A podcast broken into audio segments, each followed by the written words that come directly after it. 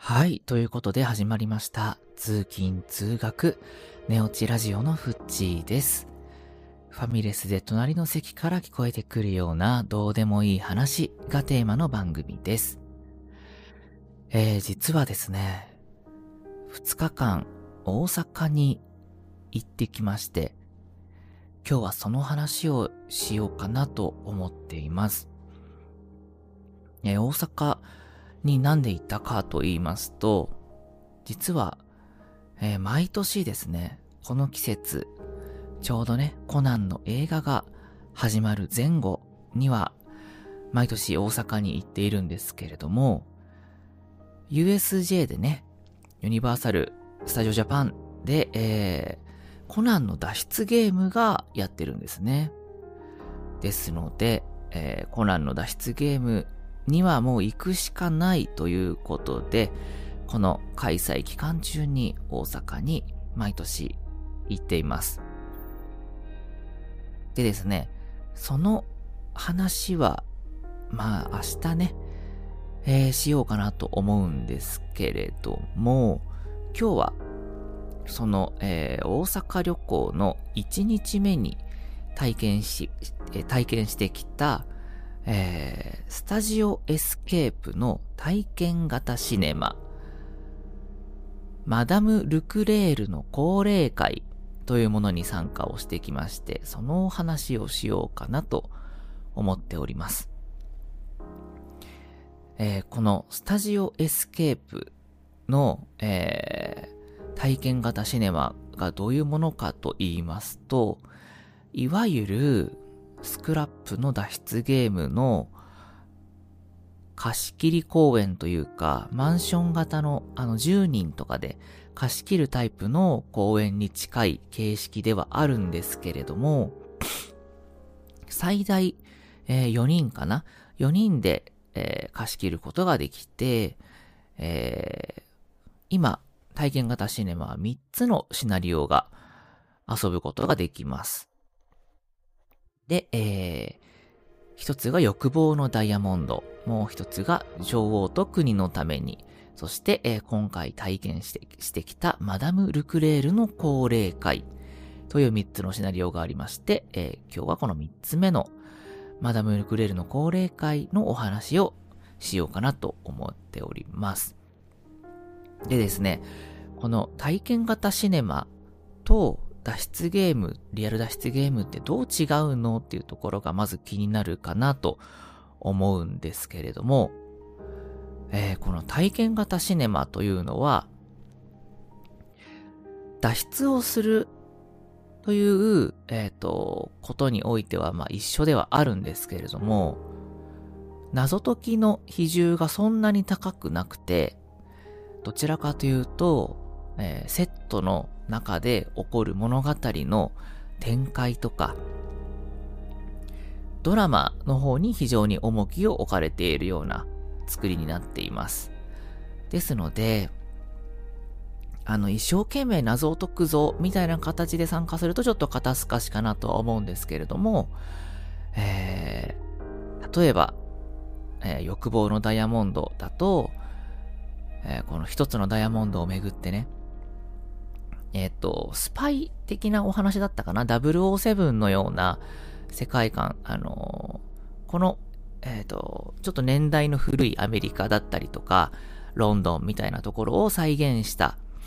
非常に作り込まれたセットの中で、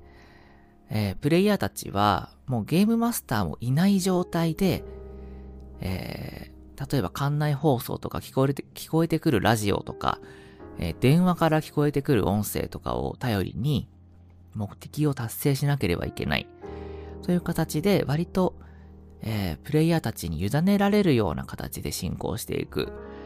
えー体験型の脱出ゲームになっています。で、この、えーそうですね。特にですね、去年体験させてもらった、女王と国のためにというシナリオが本当によくできていまして、これがですね、スパイもので、えーっと、確か、なんだったかな、テテロと戦うみたいな感じだったかな。っていう感じでちょっとスパイで潜入していくみたいみたいなものだったと思うんですけれども、もうとにかく、少し古めの、その、60年代、70年代のお部屋とか、えっ、と、メカニックを再現したようなギミックがふんだんに作り込まれていて、たくさん用意されていて、それを自由に触ったりとか、えー、操作したりとかして、えー、物語に入り込んでいくっていうところがもうまるであの、テレビドラマというか、テレビ番組のセットの中にいるかのような体験でこれが非常によくできておりました。で、その最新作、え3作目にあたりますマダム・ルクレールの高齢会というものに、え参加してきたんですけれども、なんとこちらがですね、えー、っと、大阪にありますセントレジスホテルというすごくあの、由緒正しいというか高級ホテルの一室を丸々改装して作られたのかなもうあの、ホテルの中にあるんですよ。この体験するルームが。扉を開けると、えー、このすごく古い年代の、えー、VIP たちが集っていた高齢会のお部屋が再現されていて、そのお部屋を実際に、えー、探索したり、秘密の暗号を解いたりして隠し部屋に誘われていったりといった形で、これまた上質な物語体験を味わうことができました。えー、ぜひ大阪に行かれた際は、あの、予約をね、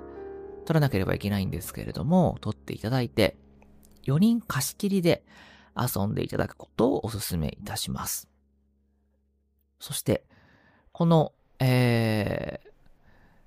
スタジオエスケープのものが、えっ、ー、と、体験は、終わった後にですね、バーに案内されるんですよ。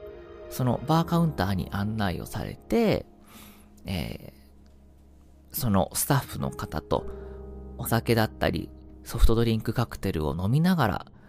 この物語を振り返ったりとか、裏話を聞いたりするっていう、あのー、洒落た時間がね、ありますので、そこも含めてぜひ楽しんでください。そして、あのー、フォトスポットもね、たくさんありますので、もし可能でしたら、この世界観に合わせたお洋服を着て行ったりとかすると、より没入できるんじゃないかなと思います。そして、どうやら来年には第4弾も、えー、予定されているということで、ぜひまた来年も大阪に、えー、行くことがあれば体験したいなと思っております。というところで、えー、今回はスタジオエスケープの体験型シネマをご紹介させていただきました。本日の、えー、ラジオは以上になります。それではまた次回お会いしましょう。いってらっしゃい。お疲れ様でした。おやすみなさい。